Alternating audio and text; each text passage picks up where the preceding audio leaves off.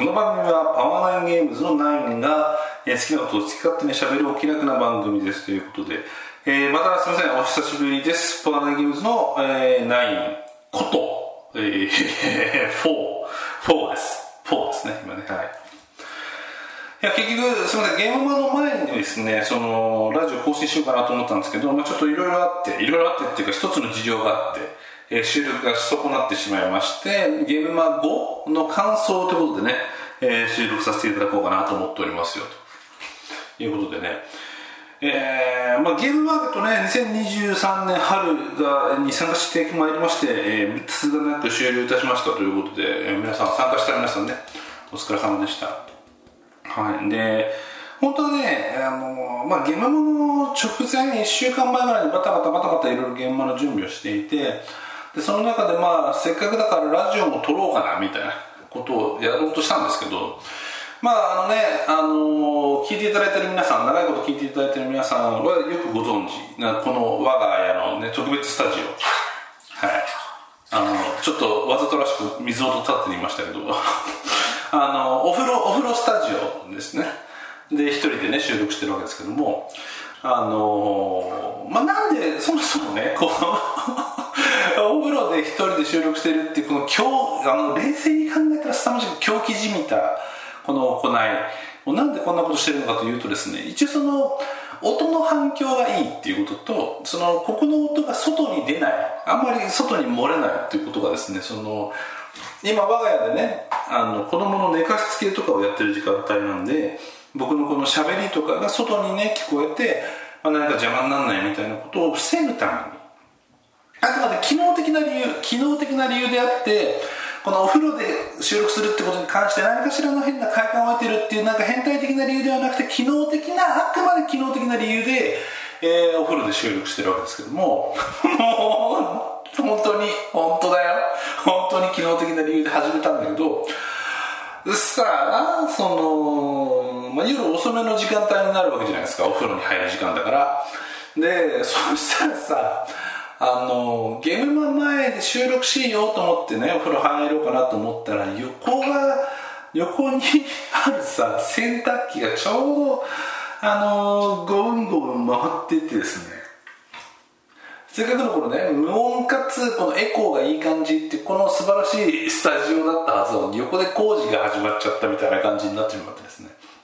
なのでちょっとすいませんね現場前に僕も撮ろうとしたんですけど、ちょっとこれは騒音がね大きすぎるなと。いうわけでこのスタジオもですねちょっといい加減えー、考え直した方がいいのかなと。今更かよみたいな感じですけど、えー、考え直してこのエコーの効いてない感じのね普通の収録した方がいいのではないだろうかということにね思い至ったわけです、はい。まあ、本当にねちょっとあのこのゲームマ付近ぐらいでねあの他のあのボードゲーム系ラジオさんであの何聞いてるみたいな雑談をされた際にパワーナインラジオっていうのを聞いてるんだと言ってくださった方がいらっしゃったようであのちょっと僕もそこだけ聞かせていただいたんですけど本当にねありがとうございますということとあのー、なんすかねこの お風呂で収録してるんだよっていう話が出た時に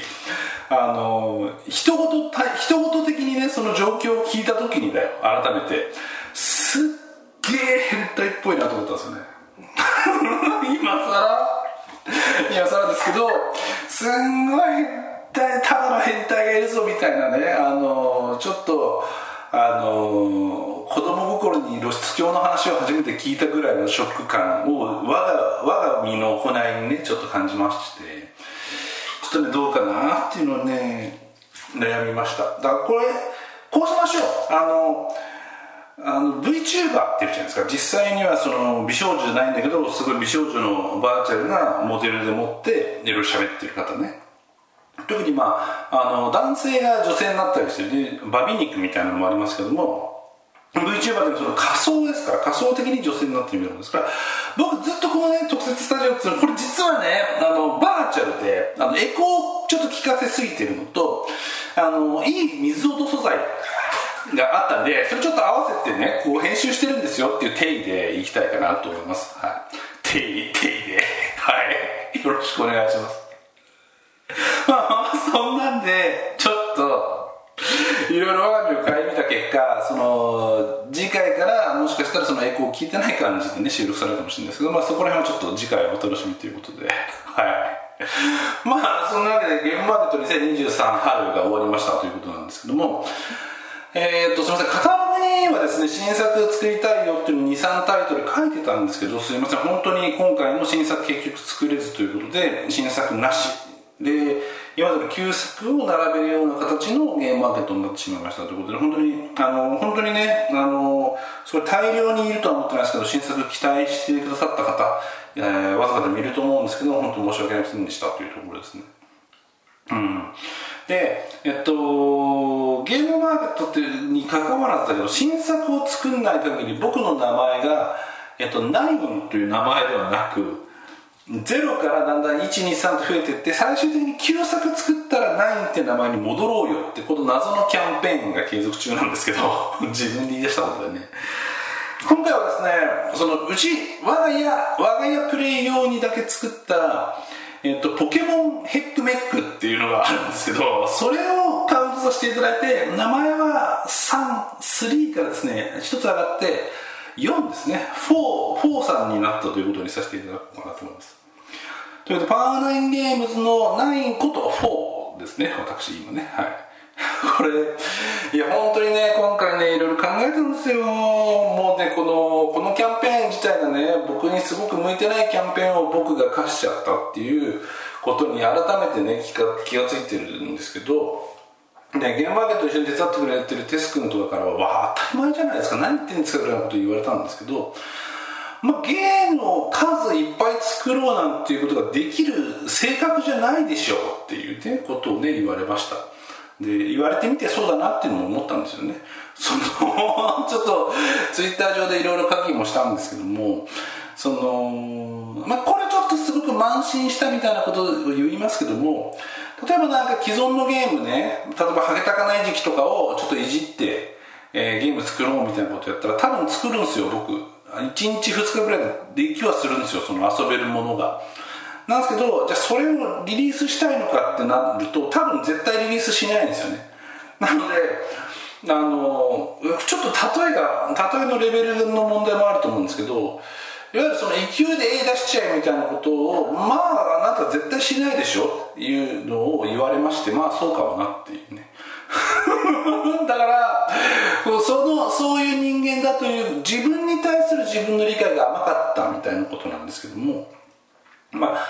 えー、そういうことも鑑みましてただまあこの名前を取り戻そうキャンペーンなんて言えばいいのこのキャンペーン名 わかんないけど名前を取り戻そうキャンペーンに関してはちょっとあのもうやり始めてしまった以上ね続けていこうかなということで今回はすみません自分のうちはあの家族で遊ぶために作ったゲームですけどもポケモンヘックメックポケモンを使った ヘックメックをちょっとね進化させてバトルゲームにしたみたいなもの。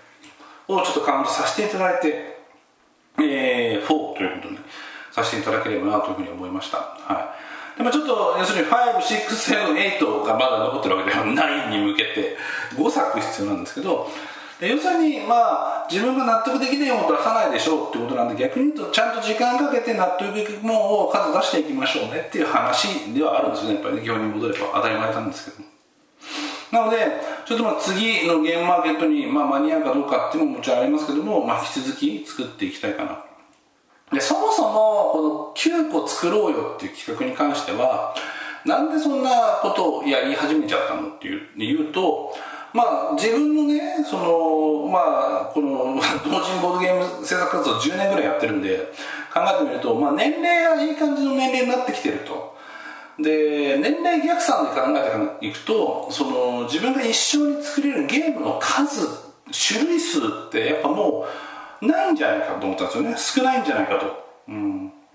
ちょっとそこで自分の尻を引っ張く意味でも、まあ、この企画が始まったんですけど尻の引っ張き方間違えたみたいな話なんですよね。まあまあそんな感じでねちょっと思っていただければ。まあ頑張りますって話ですねこれはね。要するにね。はい。でまあ、今回のゲームマーケット、そのわけで新作、お売りできる新作はとりあえずなかったということなんですけど、じゃあ何してたのかみたいな話なんですが、えー、過去の旧作大集合みたいなところですね。うん。えっと、まあ、ずっと、えー、うちのサークルの、まあ、代名詞じゃないですけど看板みたいな形でずっと売らせていただいているドラゴンズストーンですね。ドラゴンズストーンリバイズドに関してなんとですねついに自分の手元の在庫もなくなりまして。なので今回あの委託していたイエローサンマリンさんの方にお問い合わせをさせていただいてエローサンマリさんの在庫を、えっと、手元なくなっちゃったんで戻していただいてもいいですか？っていうのを聞いてじゃあ全部戻しますって言われて、まあ、全部戻戻してくんの？って。いや一応そのメールではねあの20個から40個ぐらい戻していただければみたいなことで書いたんですよ。でイエローサンマリさんには、えっと、トータルで200個預けてたのかな？でただ、まあ、日々日々っていうか毎月に本当にちょっとずつだけあの販売個数が来てたんでまだかなり残ってんだろうなって思ったんですよ。で20個か40個ぐらい返していただければ今回のゲームマーケット乗り切れるんでみたいなのノリでねちょっとお問い合わせをしたんですけど全部返します。あとなんかちょっと在庫残ったんでこのドワーフのネックレス工房っていうのも返しますって。ドワーフのネックレス工房全然あの数動いてなかったんですけどずっとイエローサンマリーさんでも。あー全部帰ってくるのかと思ってたんですよね。そしたら実はそのイエローサンマリさんから結局帰ってくる個数がえっとドラゴンズストーンが十十数個ぐらい。ドワーフの10個ぐらいしか帰ってこなかったんですよね。でいやいやこれ本当にねあのイエローサンマリさん本当にありがとうございましたって話なんですけど要するにイエローサンマリンさんの方で190個ぐらいトータルであの頒布していただいたってことになるんですよね。本当にありがとうございました。あのいろんなねあの世の中に同人ゲーム将棋ゲームいっぱいある中ねうちのサークルのゲームそれだけね頒布していただいて本当にねあの感謝の言葉しかないんですけども。で逆に言うとまあ数がもっとね 自分の手元に戻ってくるかと思ったら戻ってこなくて。なので、えっと、結局ドラゴンズストーン今回ゲームマーケットでも売り切ろうっていうノリで売って、えー、今最後うちに全部終わって戻ってきて合計10個ぐらい。でドワーフも5個ぐらいかな。しかもうないっていう状況になりまして。でまあ思い起こせば振り返ってみればですよ。ドラゴンズストーンリバイスでも800個ぐらい吸ったんですよね。でもう完売っていう形になりましたと。でドラゴンズストーンに関しては9番ですね。初代ドラゴンズストーンも800ぐらい確か809かなぐらい吸ってたんでまあ1800弱ぐらいはあの世の中にドラゴンズストーンという名の付くゲームを、えっと、リリースさせていただいた放流させていただいたのかなと思ってですね。まあそれぞれねあのすごく遊んでいただいた方もいるだろうし、まあ、タンスの肥やしになったりあの中古で売っちゃったよみたいな方もいると思うんですけども、まあ、本当にねあの僕個人の経験としては非常に、えー、嬉しいですしありがとうございましたっていうのでね一回締めたいかなと思うんですけど、まあ、ドラゴンズストーンに関しては残念ながらあの商業出版みたいな話とかも全然いただいていないような状況なんで本当に今回で一回完全に打ち止めかなと。で再販する再販してもいいあのポテンシャルがあるゲームだと思ってるんですけど再販するぐらいだったら新しく作りたいなっていうのが今のポジションなんでまあちょっとしばらく「ドラゴンズストーン」というタイトルは世の中で見なくなるのかなと思うとまああのやっと売り切れたかっていう気持ちありがとうございましたっていう気持ちと寂しさと半々みたいな感じですかね。いやでも長いこと長いこと売ってましたね。長いこと売ってましたけど売り切り売り切ることができるんだなみたいな気持ちでねあのちょっと感極まったりもしました。うん。でまあ今回そのバタバタしてたのが本当にまたゲームマーケットの直前にバタバタしてたというのもありまして、まあ、準備が悪いって話なんですけども、まあ、広告告知、まあ、取り置き予約とかのフォームを開いたんですけど、まあ、広告告知の期間が短すぎるというのでちょっとまあえー、お仕事上でねちょっと近いことに携わった経験もあったんでじゃあ試しにツイッターのね公式が提供してくれるツイッター公式広告ってやってみっかと思ったんですよね。今回のゲームマーケットに合わせて。そうしたらツイッターの公式広告を出すルールに、えー、いつだ12か月前かなぐらいに変更がありまして広告を打つためにはツイッターの月額課金のサービスであるツイッターブルーっていうのに入んないといけないと。入んないと広告自体がそもそも打てないというふうになっちゃったんですよ。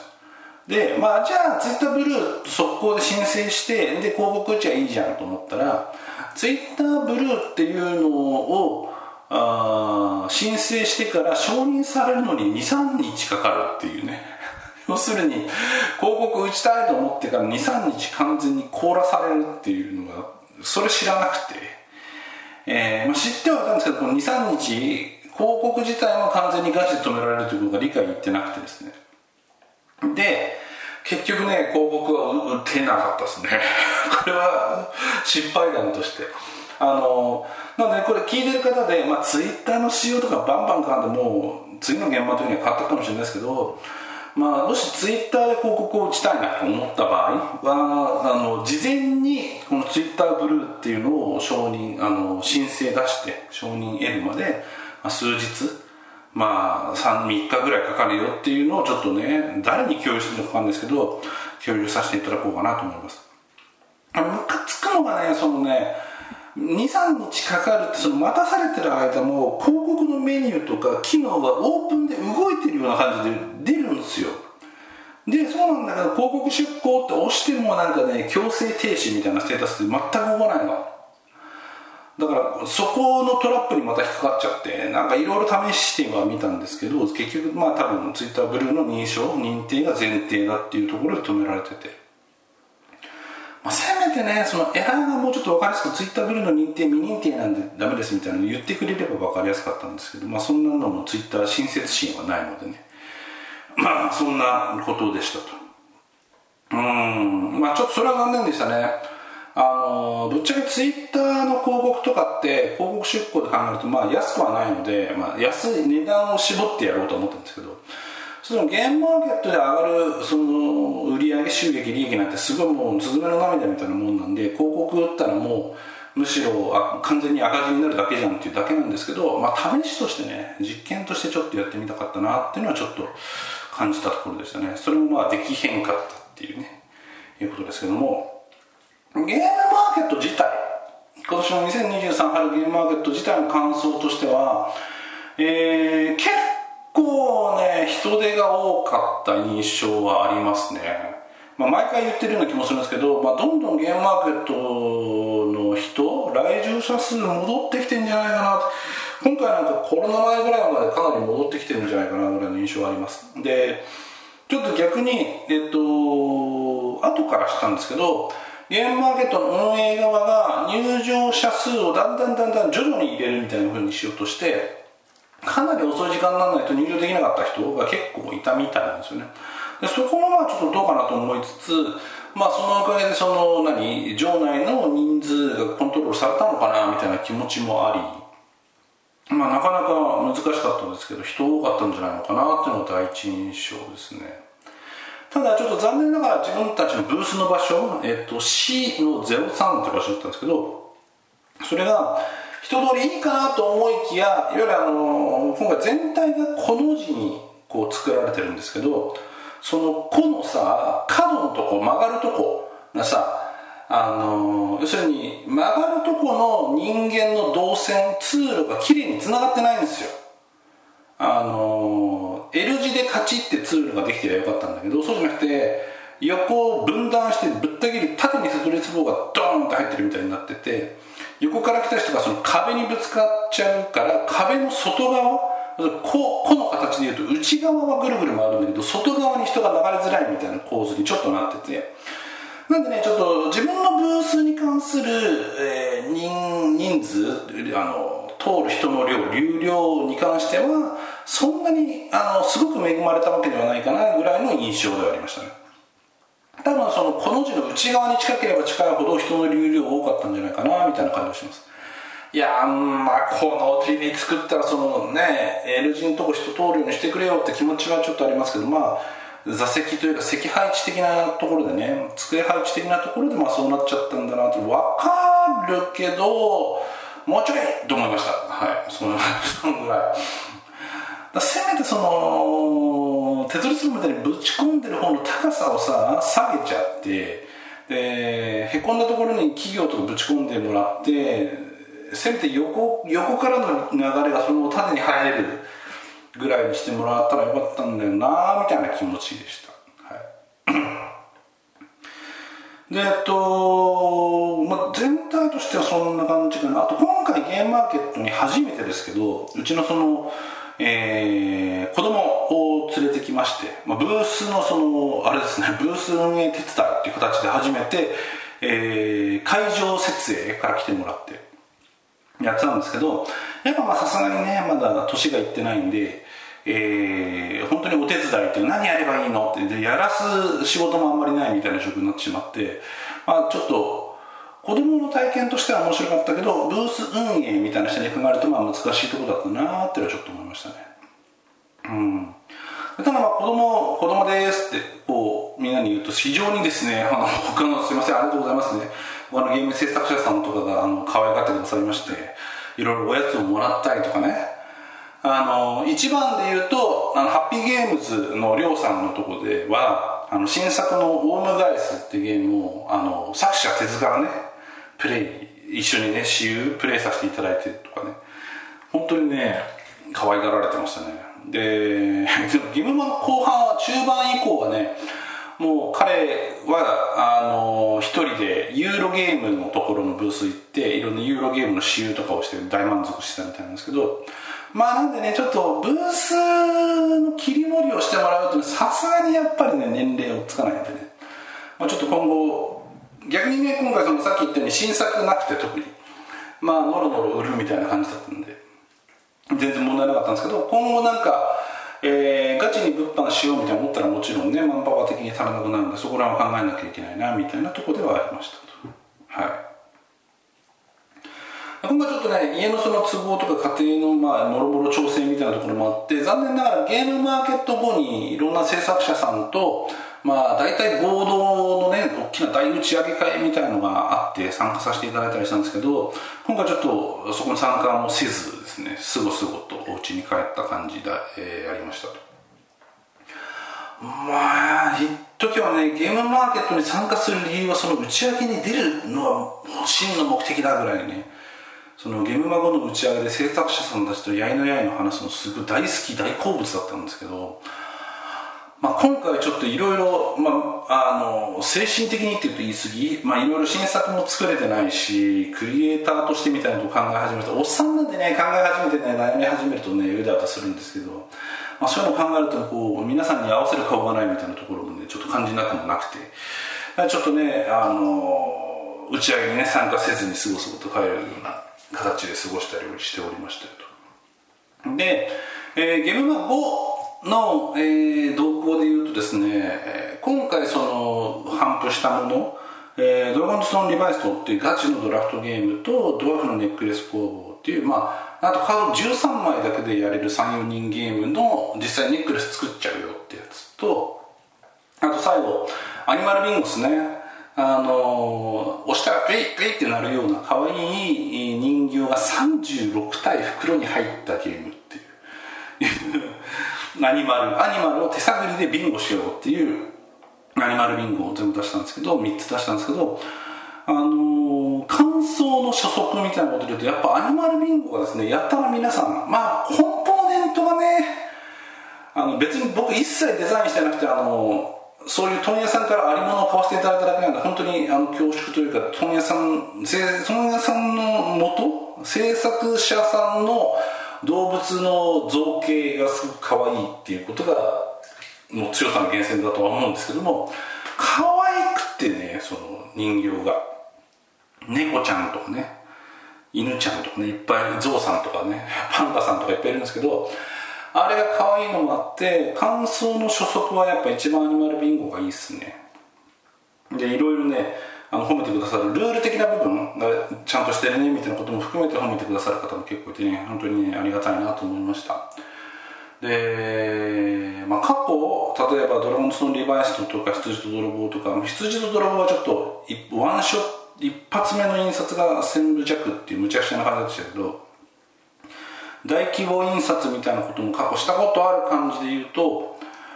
まあ、今のゲームマーケットお客さんの客層が本当にバラバラすぎてよく難しいのとゲーマーズゲームみたいのを売ろうとするとやっぱユーロゲームとあとあの同人じゃなくてもいいんじゃない？同人だったら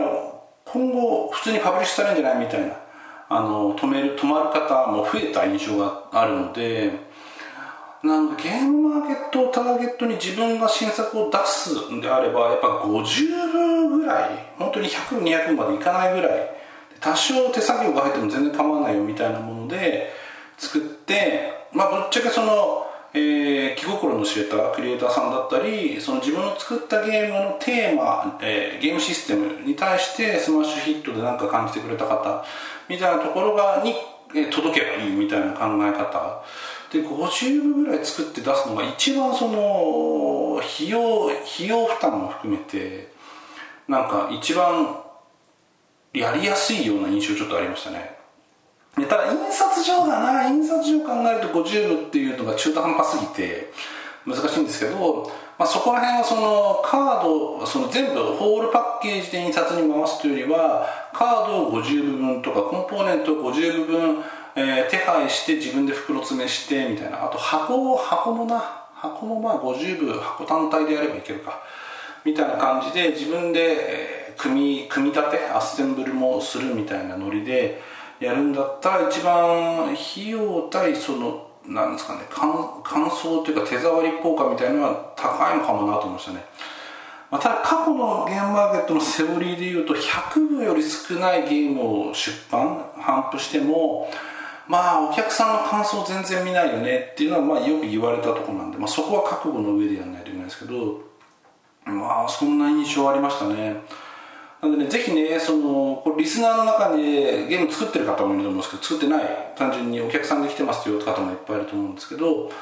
まあ、そういう意味ではその勝負数で出したゲームみたいなことに関しても、まあ、積極的にね特にツイッターでゲームタイトル入れてつぶやいてあげるとかしてあげるともう制作者の、ね、さんの方のポジポジティブなねあの やる気が増えると思うんでぜひぜひちょっとねあのもしね本当気に入ったゲームがあったらでいいんでね積極的につぶやいていただければ各制作者とも喜ぶかなというふうに思いましたはいまあそんなとこですかね、ゲームマーケット全体。まあちょっとゲーム制作論みたいなところ、つい最近ちょっとツイッターでつぶやいたのがあったのです、その話もしたいっちゃしたいんですけど、まあそれまた別の機会にって感じかな。あと、あれね、ゼルダの伝説、あの、ティアキンの話はまた別でやりましょう。はい。いうところでした。はい。いやいやいや、ゲームマーケットも、終わってまあ一区切りって感じですかね、まあ、今年もこうやって半分が近く近づいちゃってるんで、まあ、残り今年半分何できるかみたいなことちょっと真面目に考えないといけないなというふうにもちょっと思いましたというところでしたというわけで、えー、お相手はパワーラインゲームズのラジオ担当9こと4でした次回はですねエコーが効いてないスタジオ。いや違うな。あの収録後にねエコーとか水音の加工してない感じでねそのまま生撮りでやるかもしれないですけども もうよろしくお願いします。ということで。では